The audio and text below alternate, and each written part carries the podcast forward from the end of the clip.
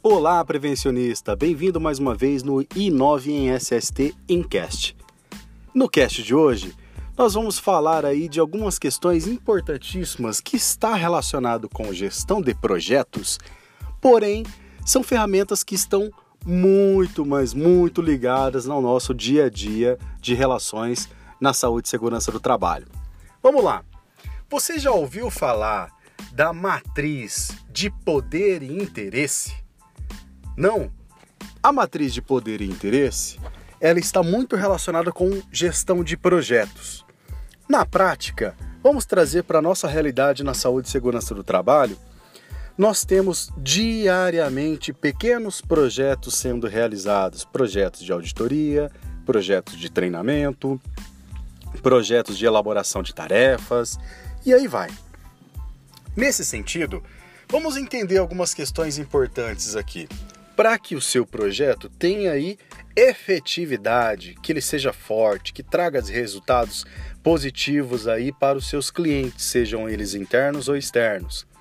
Abrindo um parêntese aqui, se você não sabe quem são os seus clientes externos e externos, para explicar, seus clientes internos são as pessoas que estão com você dentro da empresa, os outros setores, as outras funções que de uma forma ou de outra se relacionam com a sua função dentro de uma empresa.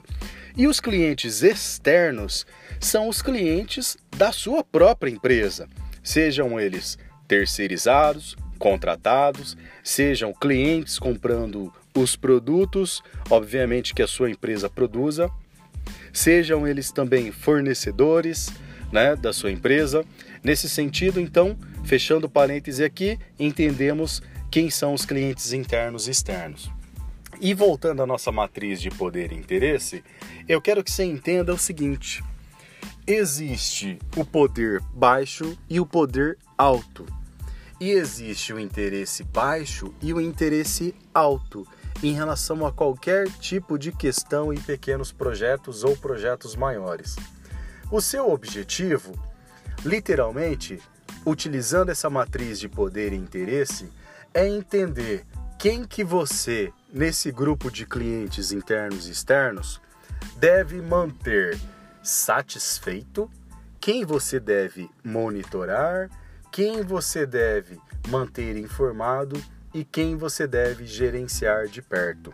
Quando você estratifica todas as suas ações, os seus pequenos projetos dentro dessa matriz de poder e interesse, você vai entender que se Aquele trabalhador que usa somente dois EPIs por conta das atividades e os riscos ambientais que ele está exposto. Ele usa corretamente os EPIs e você evidencia isso nas suas auditorias internas, no, no dia a dia de trabalho também, e ele é uma pessoa literalmente que, obviamente, é, está junto com os outros trabalhadores transformando o ambiente de trabalho de maneira segura, né? Você pode dizer que ele sim tem um poder alto, correto? E ele sim também tem um interesse alto em manter a qualidade de serviço, tá? Dessa maneira, é importante que você sempre mantenha ele por perto. De qualquer forma, ele sempre você sempre vai mantê-lo satisfeito, sempre vai trocar informação com ele e sempre vai monitorá-lo. Porém, ele está em um outro patamar. Agora, aquele tipo de trabalhador que tem um interesse baixo em relação às questões de saúde e segurança e em relação de poder, ele até tem um poder baixo de barganha, tem um poder relacionado ao uso também do, do, dos equipamentos de proteção individual e seguir procedimentos, esse você tem que monitorar.